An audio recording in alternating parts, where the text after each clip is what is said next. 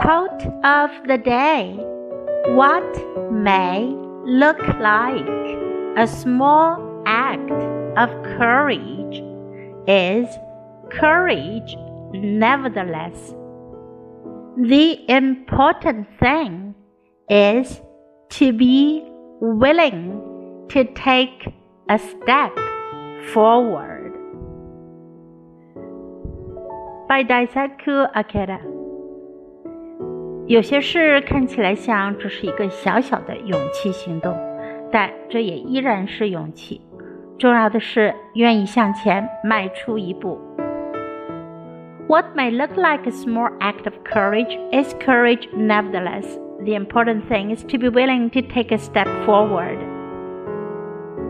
Word of the day nevertheless.